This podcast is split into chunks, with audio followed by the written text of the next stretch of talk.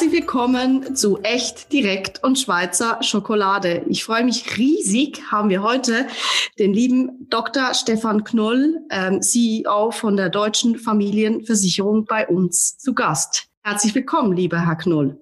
Äh, herzlich willkommen. Sagen wir jetzt du oder sagen wir Sie zueinander?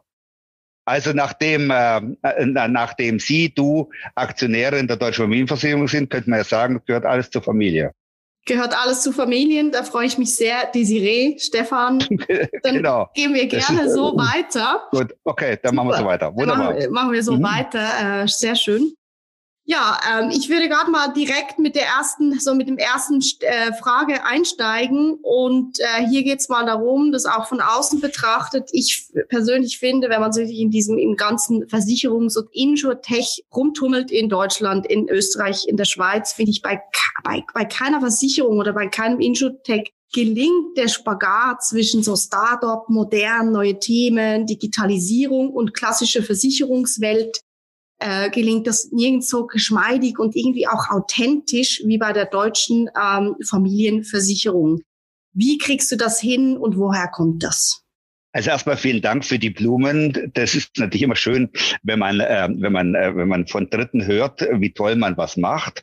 Insofern wäre meine Bitte erste Bitte, die Frage nochmal zu wiederholen. nee, Quatsch. ich, ich will mal so anfangen wir haben nie den Anspruch erhoben, dass wir alles anders machen wollen als die etablierte Konkurrenz, sondern wir haben immer gesagt, wir wollen etwas besser machen. So, und mir ist eins klar, eine Branche, die etwa 200, 250 Jahre alt ist, hat in diesen letzten 250 Jahren nicht alles falsch gemacht, sondern die haben vieles richtig gemacht. Und es gibt einfach eine ganze Reihe von Problemen, die in der Branche vorhanden sind, die schlichtweg darauf zurückzuführen sind, dass man mit gewissen aufgebauten und bisher gut funktionierenden ich will nicht sagen Altlasten, aber sagen wir mal Gegebenheiten fertig werden muss. Und wenn man in der Lage ist, ein Unternehmen neu zu gründen, dann hat man mit diesen, im Neudeutschen nennt man das Legacy-Problemen, hat man damit vielleicht weniger zu tun. Jetzt bin ich, jetzt bin ich, als wir das Unternehmen gegründet haben, das war vor 14 Jahren, da war ich etwa 50 oder knapp 50. Das war, äh, das, war jetzt keine, äh, das, das war erst nicht mein erstes Unternehmen, sondern mein drittes Unternehmen. Äh, und zum Zweiten habe ich ähm, ähm, äh, habe ich eine solide Ausbildung, bin Jurist von Haus aus, äh, ähm, äh, habe auch noch Versicherungswesen auch noch promoviert. Also insofern habe ich auch mal akademisch nachgewiesen, dass ich vielleicht mit der Branche was anfangen kann. Und ich habe, wie gesagt, zwei, äh, zwei Erfahrungen mit Gründungen von Unternehmen und dem Verkauf hinter mir, äh, sodass, sodass für mich das Start-up keinen Wert als solches dargestellt hat. So, so, so. Und ich habe auch immer gesagt, äh, der Erfolg bemisst sich nicht danach, dass der Arbeitsplatz voll mit Pizzaschachteln ist äh, und man dann einfach auch die Cola über die Tastatur kippt und das Ganze mit Tischfußball garniert. Davon habe ich noch nie was gehalten, sondern ich habe gesagt, man muss auch bei der Neugründung, muss man bestimmte Regeln aufstellen, muss die einhalten und Führung hilft ungemein bei dem ganzen Prozess. So. Und, ähm, äh, und Versicherungen ist, äh, ist viel weniger erneuerbar, weil es auch gar keine Notwendigkeit gibt, vieles zu erneuern. Also die Kalkulation einer Haushaltsversicherung wird sich nicht so sonderlich ändern, nur deswegen, weil ein Fintech, ein Insurtech oder sonst irgendwelche Leute, die da, die da herumlaufen, sich einbilden, es müsste jetzt anders sein. Aber das ist immer noch ein mathematisches Thema, letztlich. Äh, wie überhaupt die Kunst darin besteht, mehr einzunehmen, als man ausgibt. Ist übrigens auch eine Regel, die für viele Unternehmungen gilt äh, äh und bleibt auch dort. So. Und wir haben ganz klassisch angefangen und äh, haben dann, äh, also 2007, da war das Wort Digitalisierung ja gar nicht so vogue wie heute. Und ich habe dann im Jahr 2014 das erste äh, Digitalisierungskonzept geschrieben. Äh, und ähm, äh, das war insofern eine schwierige Zeit, weil mein Partner, äh, mit dem ich die ersten zwei Unternehmen auch gegründet habe, schwer krank geworden ist, dann verstorben. Und ich habe einfach äh, gesagt, ich will ihn jetzt nicht belästigen mit dem, was man alles machen könnte und habe die Zeit, dieses, äh, dieses, ähm, diese schwierige Zeit seiner Erkrankung genutzt, um im Grunde das Konzept zu schreiben für die Digitalisierung des Unternehmens. Und dann sind wir umgestiegen, aber wir hatten zu dem Zeitpunkt einfach schon Kunden. Wir waren in den schwarzen Zahlen, das darf man alles nicht vergessen. Also das, wovon andere träumen, hatten wir 2012, 2013, 15, 16, 17, haben wir alles schon gehabt. Also äh, äh, wir sind heute noch rot wegen, wegen der Steigerung der Vertriebskosten, wegen des IPOs. So, das ist aber alles absehbar. Ähm, äh, und insofern hatten wir eine ganz gute Basis und wir verstanden etwas vom Geschäft äh, und wir hatten genug Geld. Das, das, ist ein, das ist vielleicht der entscheidende Punkt. Ich musste nicht eine Höllenidee irgendeinem einem Unwissenden verkaufen, sondern wir haben bis zum IPO aus privatem Geld 38 Millionen des Unternehmen reingesteckt. Also insofern waren wir unabhängig und konnten quasi machen, was wir wollten. Äh, und das war, ist vielleicht der entscheidende Schlüssel letztlich zum Erfolg. Und heute sind wir ein ganz klassisches Versicherungsunternehmen. Was, äh, warum bezeichne ich das Unternehmen als InsurTech?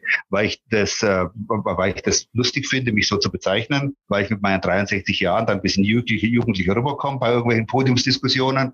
Und ansonsten sind wir, sind wir ein ziemlich durchdigitalisiertes Versicherungsunternehmen und machen ganz klassische Sachen, sind die einzigen, die die gesamte Bandbreite abdecken, Sach- und Krankenversicherung Versicherung, sind die einzigen, die dann in dieser Mischung auch noch äh, Produkte nach Art der Lebensversicherung anbieten. Und äh, das geht nur, weil wir wissen, wie es geht und weil wir nicht uns nur einzelne Segmente rausnehmen, wo wir sagen, wir wollen im Vertrieb ein bisschen besser werden in der Staat. Das, das, wir sind einfach insgesamt aufgestellt. Wir sind wie die Allianz, nur halt deutlich kleiner. Und was ist mit dem Thema Mobilität?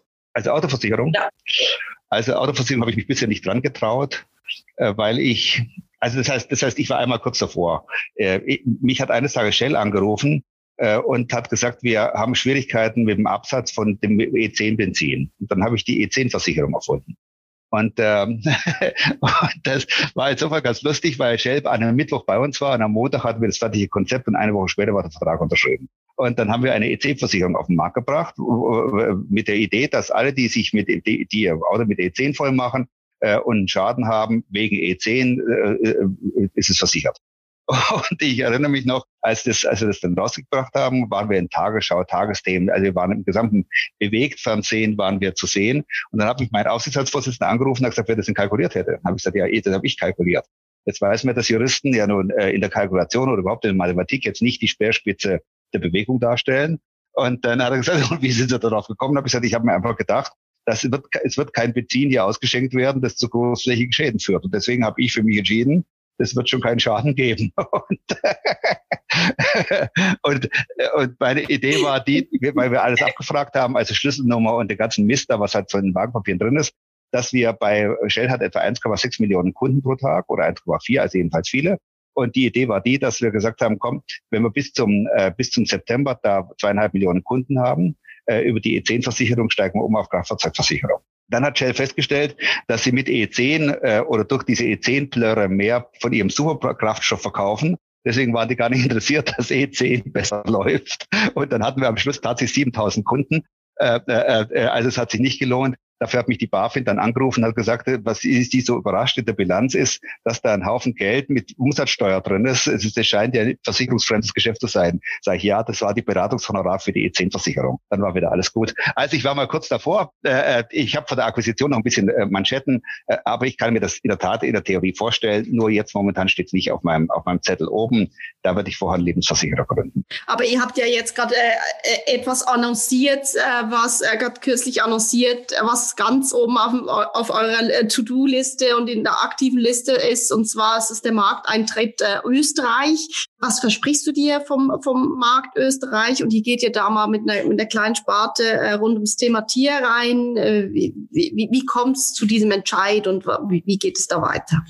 Also ich, ich, die, die Absicht ist seit dem IPO ein international agierendes Versicherungsunternehmen mit Hauptsitz in Frankfurt äh, aufzubauen. So und äh, das haben wir vor und das wird man auch realisieren. Und Österreich bietet sich an als ein Testmarkt Erstens, weil die, weil die auch ein bisschen Deutsch sprechen. Zweitens, weil, äh, weil, weil auch die, die, die, das Rechtswesen in Österreich eine gewisse Ähnlichkeit hat mit dem, mit dem, mit dem Deutschen. Und äh, ich sage mir einfach, wenn wir es in Österreich nicht schaffen, dann sollte man von Frankreich, Spanien, Italien die Finger weglassen. So, also äh, üben wir jetzt mal in Österreich. Das hört sich jetzt so ein bisschen, bisschen an, wie wenn das so eine Petitesse wäre. Aber man muss halt das IT-System auf ein anderes Land äh, hin umbauen. Insofern ist es eben nicht nur äh, wir verkaufen jetzt jenseits der, der, der, der deutschen Landesgrenze, sondern die, das, die, das IT-System musste daraufhin ertüchtigt werden. Und wir können heute sagen, dass äh, wenn wir nach Frankreich gingen, dass wir jetzt abgesehen von neuen Produkten und natürlich neuen Bedingungen und dem ganzen Zeugs und auch die Schadenregulierung, also da ist schon ein bisschen was zu tun. Aber IT-technisch müssen wir im Grunde nur noch die Sprache nachziehen. So, und äh, nochmal, wenn Österreich sich bewährt oder wenn wir uns bewähren in Österreich, so rum ist besser, dann, äh, dann, dann glaube ich, dass wir dann sehr schnell in ein anderes europäisches Flächenland gehen sollten. Habt ihr dann auch nachher eine andere Marken- oder Brandstrategie, so mit dem Namen, oder wird es immer die deutsche Familienversicherung sein? Naja, also wir, wir Deutsche neigen ja dazu, dass wir, dass wir uns selbst äh, für unsere Existenz sehr viel schneller entschuldigen, während die anderen ja schon längst vergessen haben, was da mal war. Also mein Selbstbewusstsein ist aus, äh, ausreichend ausgeprägt so dass ich äh, mit dem Namen Deutsche Familienversicherung gar kein Hemmnis hätte, nach Frankreich zu gehen, weil ich glaube, dass sich die Leute daran nicht stören. Also deutsch zu sein äh, äh, als Unternehmen ist ja keine, ist ja kein Hinweis darauf, dass da gar nichts funktioniert, sondern wir haben ja eher den Ruf, dass wir ordentliche Kaufleute sind, dass wir strukturiert arbeiten. Insofern äh, würde mich das gar nicht stören. Vielleicht würde ich in der, auf der Webseite, so wie wir es jetzt in Österreich gemacht haben, mehr DEV in den Vordergrund rücken, was ja auch den Vorteil hat, dass es kürzer ist und, und, und ein bisschen leichter eingängig ist. Aber ich werde mir nicht die Mühe machen, dass ich jetzt Deutsche Familienversicherung ins Französische übersetze und meinen Adler durch einen Huhn ersetze. Nee, einen Hahn haben die. Ein, durch einen Hahn ersetze. Also das mache ich sicherlich nicht. Okay, ja, spannend. Ja, finde ich gut. Und das, ist es gut angelaufen so in Österreich bis jetzt? Naja, bis, bis, bis, also wir haben die ersten Kunden, da, da, da haben wir jetzt so ein bisschen, äh, bisschen so, also auch da haben wir ein bisschen geübt. Also wir haben sozusagen dem Grunde nach üben wir und wir haben innerhalb des Grundes haben wir jetzt so ein bisschen quantitativ äh, ge, geübt. Äh, ab 1.9. gehen wir mit Pro7 Sat1 nach Österreich und dann geht es richtig los. Du hast ja selber erwähnt, dass du ja quasi das, das mit deutschen Familienversicherung auch das Ziel verfolgst, als, als aus Frankfurt raus, als, als, als, als, als Hub äh, ein internationaler Versicherer, dich auch zu positionieren. Jetzt hast du im gleichen, ein bisschen vorher auch erwähnt, dass du doch äh, zarte 63 bist. Und äh, wie, wie, wie siehst du dich da selber noch? Was treibt dich dazu auch an? So quasi andere würden sich jetzt schon ähm, quasi auf den Ruhestand vorbereiten und du planst eine Explosion, bist voller Tatendrang. Und ähm, was, was, was motiviert dich da? Also wenn ich bei der Allianz geblieben wäre, wäre ich in der Tat seit drei Jahren pensioniert. Äh, und es ist nicht so, also das Wort Pensionär finde ich natürlich entsetzlich oder gar Rentner. Das finde ich jetzt ein grauenhafter Titel auf der Visitenkarte. Was schreibt man nicht drauf? Aber wenn man gefragt wird, und äh, was machst du denn? Ich bin Rentner. Also finde ich ganz grauenhaft. Also ich hätte genug Ideen, was ich, was ich tun kann. Insofern brauche ich jetzt äh, meine Tätigkeit nicht, äh, um meinen Tag sinnvoll rumzukriegen. Im Gegenteil. Also ich, ich, ich, ich müsste nicht arbeiten, um mich zu beschäftigen. Da fällt mir genug anderes ein. Was treibt mich an? Mich treibt zunächst einmal so etwas ganz Profanes an. Ich bin verantwortlich für 175 Familien, die äh, jeden Monat ihr Geld kriegen müssen. Äh, ich habe einen erheblichen Teil meines Geldes in dieser Firma drin. Das ist ja auch ein, ein Stück Motivation. Äh, mir macht es Spaß. Und was ich so genieße an meinem an meinem Job ist, dass ich, dass ich jede Idee, wenn sie denn hinreichend vernünftig ist, kann ich umsetzen. Und das kann halt, das können wenig Menschen sagen. Also wenn ich überlege, was manche Verabstimmungsarien hinter sich bringen müssen, wenn die alles fragen müssen, ob das nur ein Vorgesetzter ist, Aufsichtsgremien, das habe ich alles nicht. Und das finde ich ist, eine, ist ein Zustand des puren Glücks. Ich kann machen, was ich will. Und das genieße ich sehr. Und, äh, und und das ist vielleicht auch die Hauptmotivation. Und am Ende ist in dem Fall auch nicht äh, in Sicht, sondern jetzt geht's nochmal richtig los, oder? Naja, also, äh, damit jetzt da kein falscher Eindruck entsteht, äh, äh, äh, wenn man mich morgen loshaben will, stört mich das nicht. Also es ist nicht so, dass ich jetzt sitze und brauche dann erstmal psychologische Betreuung und dann äh, und dann äh, dann bekomme ich da jeden Morgen meine Tablette, damit ich den Tag rumkriege. Ach was, nee. Also denn, du, ich, ich sitze hier in meiner Bibliothek, um mich rum habe ich 7000 Bücher also ich bin schon beschäftigt. Also es wird mich gar nicht stören. Du hast äh, vielen Dank dafür. Das finde ich auch die Ehrlichkeit zu diesem Thema. Das fällt vielen auch nicht immer leicht. Finde ich, find ich super. Du hast ja für, äh, vorhin auch äh, erwähnt, so dass das Thema ja auch Führung ganz ein ganz zentrales Element ist. Einerseits so aus, aus, aus, aus dir raus, als Persönlichkeit, aber auch eigentlich für den Aufbau ähm, von der deutschen Familienversicherung, dass es eben nicht nur um Pizzaschachteln geht und, und alles ist Hype, Hype und, und, und lustig, sondern es, es, es ist zum Schluss ist es ein, auch ein wirtschaftliches Unternehmen, das eben so viele Familien äh, Ende des Monats auch ernähr, ernähren darf. Ähm, was ist was ist so dein Eindruck? Was macht denn heute eigentlich wirklich so ein Leader aus und was was macht Führung auch aus? Ist auch ein sehr aus meiner Sicht aktuell immer wieder so ein heiß diskutiertes Thema, aber da wird für mich persönlich werden auch immer viele Buzzwords so in den Raum gewor äh, geworfen von Leadership und modern und digital und einfach es wird alles irgendwie so in in, in das kombiniert. Aber ich persönlich finde, es gibt ja immer so, jeder jede Führungspersönlichkeit hat so, so seine drei Beliefs auch, was, was, was das auch ausmacht. Wie sieht das bei dir aus? Also das ist natürlich ein Riesenthema. Also das ist, äh, das, das könnte man fast, äh, also wenn man sagt, äh, was hältst du von Musik und was machst du da, dann kann man da ähnlich breit antworten. Also erstmal glaube ich, dass sich Führung gar nicht geändert hat und auch nicht so schnell ändern wird, weil Umgang nicht identisch ist mit Führung. Also nur deswegen, weil ich, weil ich es heute auch mit weiblichen Führungskräften zu tun habe, ändert sich nicht die Anforderung an Führung. Es ändert sich vielleicht der Umgang. Äh, so, und, äh, und äh, da wird sich vielleicht auch mancher Mann einfach darauf einstellen müssen, dass er ganz plötzlich eine Frau als Vorgesetzte hat. Oder dass er überhaupt mehr Frauen hat, die die er führen kann. Also auch das kann sich ja, kann sich ja ändern. Gerade in der Versicherungsbranche, wo ja der Außendienst typischerweise männlich war. Und äh, ich, ich habe das bei der Allianz sehr unmittelbar miterlebt. Äh, als wir, als wir in den Osten gegangen sind, waren plötzlich lauter Frauen da, weil dort die Männer eben nicht im Außendienst waren, sondern waren es eben die Frauen. Also das, aber, aber es ändert nichts am Führung, am, am Prinzip der Führung sondern es ändert sich vielleicht etwas im Umgang miteinander, äh, dass man in manchen Unternehmen typischerweise du sagt äh, und in anderen einfach immer noch MC ist. Aber das sind alles Petitessen und sind so ist so ist so Firnis, also Oberfläche. Äh, die die eigentliche Führung hat sich hat sich nicht geändert seit seit tausend von Jahren, weil wir Menschen haben sie uns in den letzten 40.000 Jahren ja auch nicht verändert. Also bilden sich ja nur manche ein, weil wir jetzt ein Tablet haben, sind wir was ganz anderes, aber wir kriegen halt immer noch Gänsehaut, was ja nicht Ausdruck von überragender Intelligenz ist, sondern vielleicht irgendwelche Überbleibsel von ganz früher und, äh, und so weiter. Also Führung ist, hat sich nicht geändert. Führung ist, wahre Führung ist eine Kunst und echte Führung stufe ich im Hinblick auf die Anforderungen ähnlich komplex an wie, wie das Schreiben einer, einer Sinfonie. Äh, um, um, so wird vielleicht das in einen oder anderen irritieren, weil Führung für mich nicht Organisation ist. Also Organisation braucht man auch eine gewisse Begabung, aber dafür zu sorgen, dass ein, dass ein Lager ordentlich eingeräumt ist, ist für mich noch kein Führungsvorgang. So, und dass man dafür sorgt, dass die Sekretärin einem morgens einen Kaffee bringt äh, und nicht den Tee, ist auch noch kein Führungsvorgang. Das, also sei denn, die, die ist wahnsinnig schwer von KP, aber ist kein Führungsvorgang. So, ähm, Führung ist, wenn wir, wenn man ein Unternehmen das bisher sozusagen äh, nach links gelaufen ist, jetzt umpolt und es soll nach rechts laufen. Wenn man ein Unternehmen hat, das am Wackeln ist und man muss massiv einschneiden äh, und muss das Unternehmen restrukturieren, sparen oder irgendetwas. Wenn man mit dem Unternehmen sagt, wir sind klein, aber wir wollen das groß werden.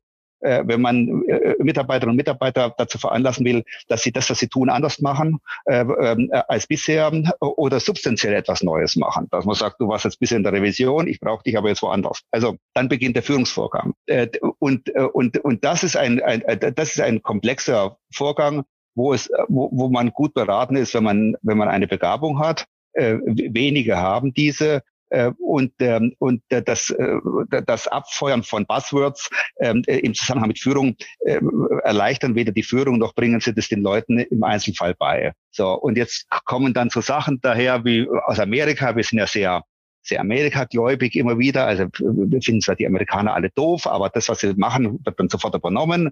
Äh, und dann kommt, hat man in Amerika dann erfunden, ja, agiles Arbeiten. Und jetzt äh, ist es ganz wichtig, wir müssen alle agil arbeiten. So, und jetzt schreiben die, nachdem wir jetzt äh, etwa zehn Jahre lang in die Bewerbungsunterlagen reingeschrieben haben, ich bin teamfähig, was auch immer teamfähig ist. Ich bin gar nicht teamfähig, weil ich gar keine Lust habe, teamfähig zu sein. Ich möchte das Team führen und da bin ich teamfähig. Sondern da sage ich im Zweifel auch, pass mal auf, du machst es jetzt anders. Das ist alles andere als Teamfähigkeit. Deswegen darf ich, bin ich auch froh, dass ich mich bewerben muss. Also jetzt haben wir zehn Jahre oder 20 Jahre haben wir jetzt die Teamfähigkeit abgefragt. Jetzt kommt agiles Arbeiten. Ganz wichtig, agiles Arbeiten. Und dann gibt es auch welche, die sagen, ah, da müssen wir auch Strukturen schaffen. Jetzt gibt es einen Scrum Manager, der dann da eingeführt wird. Ganz toll, ganz toll. Und ich sage dann, ja, wir haben halt ähm, oder Friedrich dem Großen haben wir die Auftragstaktik zum ersten Mal in zarten Andeutungen, kann man die entdecken im deutschen Militär. Moltke der Ältere hat sie dann zur Blüte gebracht. Die Bundeswehr kennt sie bis heute und es ist Kernstück ihrer, ihrer Aufgabe. Und dann sage ich, eigentlich sind wir der Erfinder von, von agilem Arbeiten. Wir nennen das eine Auftragstaktik, ist ein bisschen sperrig, ein bisschen altmodisch. Und ganz plötzlich reden wir über Führung. Wir reden darüber, dass die Auftragstaktik vorsieht, dass ich eben nur ein Ziel vorgebe, eine linke und rechte Grenze, also eine, sagen wir, Auflagen, und den Rest überlasse ich meine Führungskräften. Und jetzt bin ich plötzlich ganz mittendrin im Führen. Und ähm, dann stellt man fest, dass es viele gibt, die diese Verantwortung gar nicht haben wollen. Wollen gar nicht haben, dass sie die Freiheit haben. Wollen zwar alle die Freiheit irgendwie haben, so in der Theorie, aber in der Praxis lieber doch nicht. Ich habe ja einen Vorgesetzten, der macht es dann schon. So, und, äh, und da, damit bin ich nochmal immer wieder komme ich da zu dem großen Thema Führung und äh, darüber könnten wir uns jetzt stundenlang unterhalten. Ich empfehle stattdessen den Zuhörern, sich einfach mal Clausewitz zu nehmen vom Kriege beste Managementliteratur, die es auf in deutscher Sprache gibt. Äh, ist ein bisschen schwierig zu lesen, weil die Sätze ein bisschen lang sind und weil man es nicht gleich äh, erfassen kann. Äh, äh empfehle zu lesen. Und ansonsten empfehle ich mein Buch Preußen, ein Beispiel für Führung und Verantwortung. So. Das gehen wir äh, gerne weiter. Und ich teile wirklich deine Ansichten absolut. Also ich glaube, manchmal sind wir so sehr darum bemüht, darüber zu diskutieren, wie man es dann jetzt nennt oder wie es dann sein sollte oder was man, was, was richtig wäre, auch eben, wie du sagst, agiles Arbeiten und alles ist nur noch innovativ und dies und das, dass wir einfach vergessen, dass man, dass man halt eben einfach auch anpacken muss und, und, und Dinge, ja, eben führen muss und, und Dinge weitertreiben muss. Und das ist eigentlich zum Schluss muss, muss die Arbeit immer verrichtet sein, egal in welcher Methode und genau mit welchem Wort du das beschreibst. Und äh, so am Schluss kann man, wird man auch nur erfolgreich, wenn man anpackt. Und das, das ändert auch in 100 Jahren noch nicht. Und ich, äh, da teile ich wirklich absolut auch deine, deine Ansicht. Und es wird zu viel darüber geredet und zu wenig äh, gemacht. Du hast ja erwähnt, äh, dass, dass sich ja die Art der Führung auch vielleicht so ein bisschen verändert im Sinne von, ja, es gibt es auch mehr weibliche Führungskräfte und daran müssen sich auch die Männer gewöhnen. Wie stehst du eigentlich äh, äh generell zum Thema Diversity, Female Empowerment oder auch so, braucht es eine Frauenquote? Wie, wie, wie, wie stehst du persönlich dazu und wie handhabt ihr das bei der deutschen Familienversicherung? Also ich fange jetzt mal mit etwas, ich komme jetzt mal von einer ganz anderen Ecke. Äh, ich habe jetzt erstmal bei Stellenanzeigen bei uns rausgenommen das MWD, weil ich gesagt habe, so ein Blödsinn mache ich nicht. Äh, außerdem weiß ich ja gar nicht, ob das nicht heißt, heißt weiß, männlich, deutsch und dann darf man es ja gar nicht verwenden. Also lasse ich es ganz weg. Und ich finde, dass wir insbesondere Digitalisierung genug Platz haben, um äh, äh, die Positionen, die wir versuchen zu besetzen, sowohl in der weiblichen wie auch in der männlichen Form äh, darzustellen. Da, da fällt uns kein Zacken aus der Krone. Es macht die, die Anzeige nicht weniger lesbar, aber ich kann da schreiben, Referent und Referentin. Also was, was, wo ist das Problem? So, äh, äh, äh, äh, und, und wenn ein, ein Diverser kommt, der sich nicht entscheiden kann, dann lade ich den zum Bewerbungsgespräch genauso ein, wenn die Unterlagen korrekt sind, wie wenn es eine Frau ist, ein Mann oder sonst wer ist. Es ist mir gerade, äh, es ist mir in der Tat wurscht. Also ich bin Vater von zwei Töchtern unter anderem, habe auch zwei Söhne, aber zwei Töchter äh, ich bin noch nicht so blöd und werde in irgendeiner Form einen Beitrag dazu leisten, dass Frauen und Männer unterschiedlich behandelt werden. Ja, wie kann man denn so etwas äh, äh sich vorstellen. Aber ich lehne auch diese Genderei mit Sternchentext und so weiter ab, weil ich auch da wieder sage, in unserem Geschäftsbericht haben wir genug Platz, dann kann man einfach reinschreiben, von mir aus von Aktionäre und Aktionärinnen, ist mir völlig, ist mir, ist mir wurscht, aber wir machen nicht mit Sternchentext, machen wir nicht. Im Übrigen frage ich mich, wo die ganzen Gender äh, äh, Bewegten sind, während gerade in Afghanistan wir feststellen, dass 50 Prozent der Bevölkerung, nämlich die Frauen und die Mädchen, jetzt einen Asylanspruch bei uns haben. Vielleicht äh, fängt da auch mal der eine oder andere an, sein Hirn einzuschalten. So, mir ist es auch völlig wurscht, ob Frauen in Führungskräften sind oder nicht. Ähm, äh, oder Männer in Führungskräften sind oder nicht. Es ist mir egal. Ich nehme die Besten und wenn jemand gut ist, dann fördere ich den oder die. Und wenn jemand schlecht ist, dann fördere ich ihn nicht und am Schluss schmeiße ich ihn noch raus. Und dann ist mir auch egal, ob es eine Mann oder eine Frau ist. Also ich habe da kein, ich habe da kein Problem. Ich stelle nur eines fest, in der wir, wir haben, wir haben in Abhängigkeit von den, ich nenne mal äh, äh, Hierarchieebenen unterschiedliche Mengen an Bewerberinnen und Bewerbern. So, also wenn ich wenn ich wenn ich heute in die in, nach oben gehe, habe ich grob gesagt 90 Prozent Männer, 10 Prozent Frauen. Und da ist es allein schon mathematisch schwierig zu erwarten, dass dann die 10 Prozent den Stich machen, weil diese 10 Prozent äh, oder die Wahrscheinlichkeit ist gering, dass diese 10 Prozent besser sind als die 90 Prozent. Während wir andere Bereiche haben, ich lese mal unsere Schadenregulierung, haben wir keinen einzigen Mann. Und wir wissen gar nicht, woran es liegt. Also äh, es kommt kein Mann, es bewirbt sich kein Mann. So, trotz Anstrengungen die, die zu akquirieren. Also auch das ist, ist, ist Teil der Geschichte. Und wenn ich mal anschaue, wie schwer es ist, in den Führungsgremien Frauen äh, zu bekommen, dann sage ich, haben wir da noch eine ganze, äh, ganze Menge vor uns. Ich glaube aber auch, dass es eine Generationenfrage ist. Wir können nicht so schnell, wie wir die Gleichberechtigung versuchen, in den Gremien umzusetzen, so schnell haben wir nicht den Nachwuchs in weiblich. Das wird noch eine Generation brauchen. Und dann wird es völlig normal sein. Dann wird es äh, dann diskutiert man auch nicht mehr drüber. Wir diskutieren heute drüber, weil es eine wunderbare Form der Belästigung ist. Ja, und ich glaube, es ist, hat auch nochmal ein bisschen was mit Vorleben zu, äh, zu tun. Ich habe ja selber äh, zwei äh, Töchter.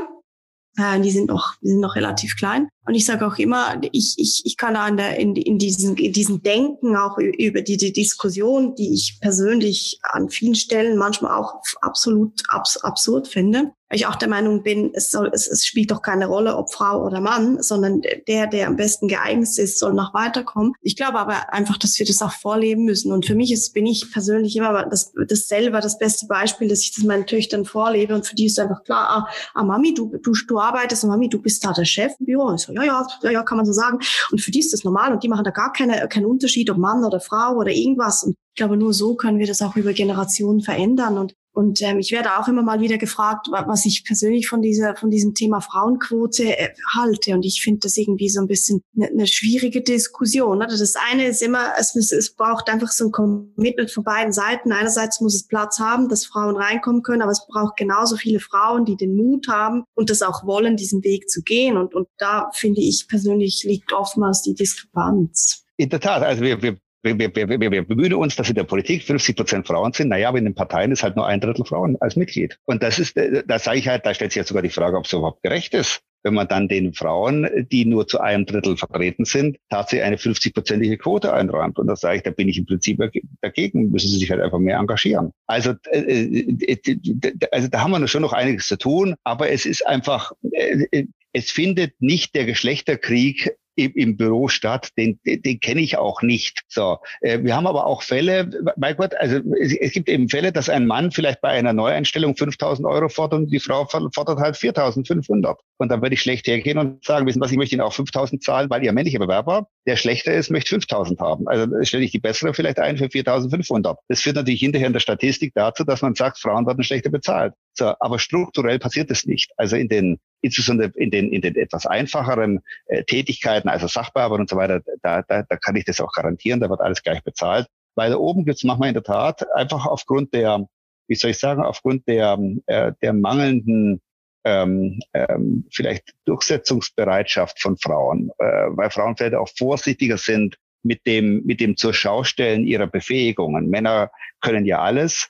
Also wenn ich das mal so ganz grob sage, sage ich immer, Frauen können nichts und Männer können alles. Und in der Praxis dann genau andersrum. Und das ist dann halt ärgerlich an der ganzen Sache. Äh, äh, da müssen vielleicht Frauen manchmal etwas offensiver ihre Befähigungen nach vorne schieben. Und bei manchem Mann würde ich den Rat aussprechen wollen, äh, es wäre besser, wenn du still bist. Das lassen wir mal so stehen. Vielen Dank für, für die Schlusssatz finde ich euch ganz gut.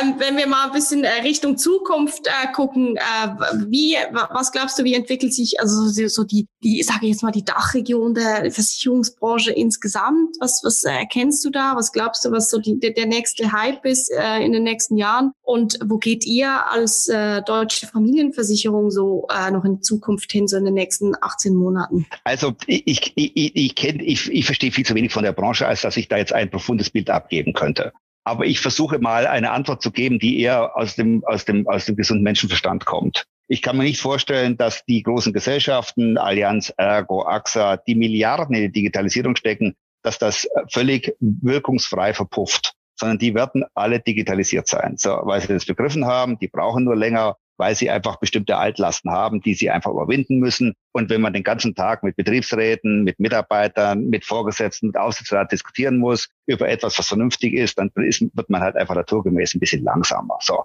aber die werden alle äh, äh, am Schluss digitalisierte Unternehmen sein. Insofern äh, werden wir in der Versicherungswirtschaft über die nächsten zehn Jahre eine, eine gigantische Modernisierung der Branche erleben. Äh, was mich anbelangt, wir müssen weiter wachsen, weil wir natürlich mit der, mit der, äh, mit, den, mit dem Nachholen der Großen natürlich ein Stück unseres Vorsprungs verlieren. Also äh, äh, wir, wir polisieren heute innerhalb von ein, zwei Minuten das werden alle können am Schluss. Heute können sie es nicht, da sind wir noch im Vorteil. Aber wenn die das erstmal können, müssen wir andere Vorteile uns ausdenken. So, das ist, äh, das ist sicherlich die Art, wie wir Produkte machen. Da sind wir schneller, wie wir Produkte zusammensetzen. Und wir müssen den, den Vorteil, den wir heute haben, einfach in Wachstum ummünzen und müssen schneller wachsen als die Branche. Das gelingt uns auch. Und das müssen wir so, schnell, so lange wie möglich aufrechterhalten, äh, äh um das Unternehmen einfach zu, sozusagen aus sich heraus zu stabilisieren. Aber große Hypes erwarte ich jetzt nicht. Es wird ein bisschen Blockchain kommen, damit äh, kommen wir jetzt auch auf den Markt. Äh, äh, äh, zum ersten Mal mit einer echten Versicherung.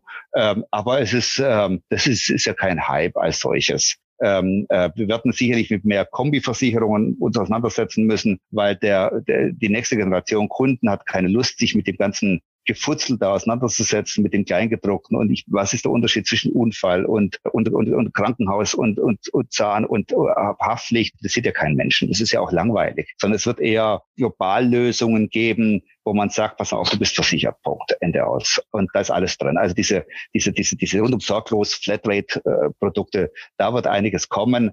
Äh, davon bin ich zutiefst überzeugt. Und es wird erstaunlicherweise, auch davon bin ich überzeugt, es wird Versicherung und Bankteil wird zusammenwachsen. Banken braucht man nicht mehr. Wenn die Versicherungen es geschickt machen, sind sie die Banken von morgen. Weil wir das bisschen Bankgeschäft, äh, also Zahlungsverkehr könnten wir mit abwickeln, mit Links. Ich glaube, dass da, dass da eher also wenn ich, wenn ich, wenn ich die Möglichkeiten hätte, die ein großer hat, würde ich in diesen Bereich mal schnell reingehen und dann wäre das erledigt. Die Möglichkeit habe ich leider nicht. Ich muss ein bisschen aufs Geld aufpassen. Die kommt vielleicht noch. Wer weiß das schon? Ja, ja, klar. ja, ja. Also der, im, im, Kopf wäre ich schon soweit. Ähm, ähm, ja. Immer, immer einen Schritt, äh, einen Schritt weiter sein, immer weiter sein. Das ist immer der entscheidende Vorteil. Wenn du morgen ähm, auswählen könntest, mit wem du zu Abend essen gehen darfst, egal wer, ob, ob, ob noch, oder, ob schon, ob noch quasi schon im Himmel oder noch hier, wer würde das sein? Wer wer würdest du da als spannenden äh, Gesprächspartner sehen? Es gibt ein, ein, ein, ein fantastisches Bild von Adolf Menzel. Adolf Menzel war äh, der Historienmaler in Preußen und er hat ein Bild gemalt, äh, äh, das heißt Frühstück in Sanssouci, wo Friedrich der Große zusammen mit seinem, mit seinen, mit seinen Freunden oder mit seinen engsten Getreuen ähm, beim Frühstück sitzt in Sanssouci in dieser, in, unter, der, unter in diesem Kuppelraum kann man halt alles halt besichtigen. Das, äh, das, das Bild ist leider, ist leider verbrannt äh, äh im, im letzten Krieg. Es gibt also nur Fotos von, dem, von, von diesem Bild. Und, ähm, äh, und ähm, ich, ich habe es dann mal gemalt, weil ich das einfach, so, weil, weil ich so für so gelungen halte habe ich das etwas verfremdet mal, äh, mal für mich gemalt. Ähm, ich würde gerne mit Friedrich dem Großen frühstücken. Das wäre in der Tat etwas, was mich, was, wo ich glaube, dass ich ähm, äh, noch lieber wäre ich Offizier unter Friedrich dem Großen. Das wäre mir noch lieber. Äh, da würde ich auch aufs Frühstück verzichten. Ähm, äh, ähm, äh, ja, das wäre mir eigentlich am liebsten. Das äh, würde ich gern tun, ja. Und warum? weil ich Friedrich den Großen für den größten deutschen König halte, weil ich glaube, er war ein sensationell begabter Monarch, äh, äh, der erste aufgeklärte Monarch in, in unserer Geschichte und äh, ich mag ihn einfach. Also ähm, ähm, ich, weißt du, immer wo ich bin, habe ich irgendeinen Friedrich eben darum stehen. Verstehst du? Also ich habe den sozusagen immer griffbereit. Gut anzuschauen war er auch noch. Naja, auch, weil, ja, das war vielleicht nicht seine stärkste Eigenschaft, aber ähm, äh, aber er war führungstechnisch war er schon sensationell, ja. Ja, da können wir, kann, man viel, viel, viel lernen und viel adaptieren, auch in die, das ist eben, das ist, das, das bleibt, das, das ist nicht vergänglich und das ist ja auch wieder den, den Rückschluss auf das Thema Führung, das wir schon hatten. Du weißt ja, dass wir hier ja bei echt direkt äh, und Schweizer Schokolade sind und ich, äh, ich frage immer zum Schluss noch meine Gäste, was sie für einen Bezug ähm, zur Schweiz haben und ob sie dann auch echte Schweizer Schokiliebhaber sind. Also mein Bezug zur Schweiz, äh, das hört sich jetzt so ein bisschen sehr despektierlich an. Mein Vater ist vor 30 Jahren gestorben und er kurz vor meinem Tod hat er mir den Rat gegeben, geh nie zu einer Schweizer Firma. Äh, das ist so ein, einer der Bezüge, die ich zur Schweiz habe. Mein Vater war nämlich bis zu seinem Tod Alleingeschäftsführer der Firma Danzas. Das war damals die größte deutsche Spedition äh, aus der Schweiz kommend und scheinbar hat er seine Erfahrungen mir mit diesem Rat weitergegeben. Nichtsdestotrotz habe ich, habe ich später das IT-System der Helvetia genutzt, als wir die Deutsche Familienversicherung gegründet haben. Und die Helvetia war auch, bevor ich ihnen die Aktie wieder abgekauft habe, war sie auch für äh, eine kurze Zeit äh, Gesellschafter meines Unternehmens. Ansonsten habe ich zur Schweiz zugegebenermaßen wenig Bezug. Ähm, ich habe zur Schweiz in der Tat wenig Bezug. Ähm, äh, ich müsste jetzt sehr konstruieren, mir fällt da nichts ein, Nee, mir fällt nichts ein. Also ich kenne auch erstaunlich wenige Schweizer. Also äh, ich kann jetzt heute sagen, nach diesem Interview, ich habe das Privileg, eine Schweizerin endlich kennenzulernen. Ich glaube, ich kenne keine einzige Schweizerin. Also, also dass, dass, dass es sich allein um diesen Gesichtspunkt äh, äh, uneingeschränkt gelohnt hat. Was die Schokolade anbelangt, da fällt mir natürlich immer nur die Toblerone ein. Ähm, die haut mich jetzt nicht um, um ehrlich zu sein. Also keine Ahnung, da halte ich von Schweizer Uhren mehr. Okay, das, ich, ne, ich nehme das mal so zur Kenntnis und äh, äh, gucke mal, mit was für einer Schok Schokoladenüberraschung ich dich überraschen werde.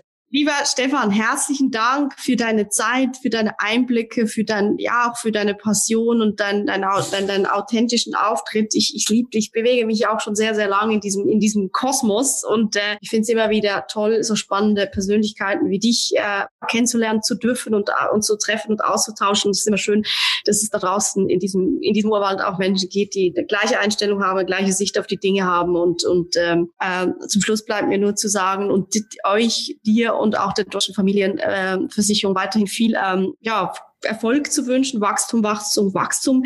Das kommt ja auch mir als Aktionärin zugute.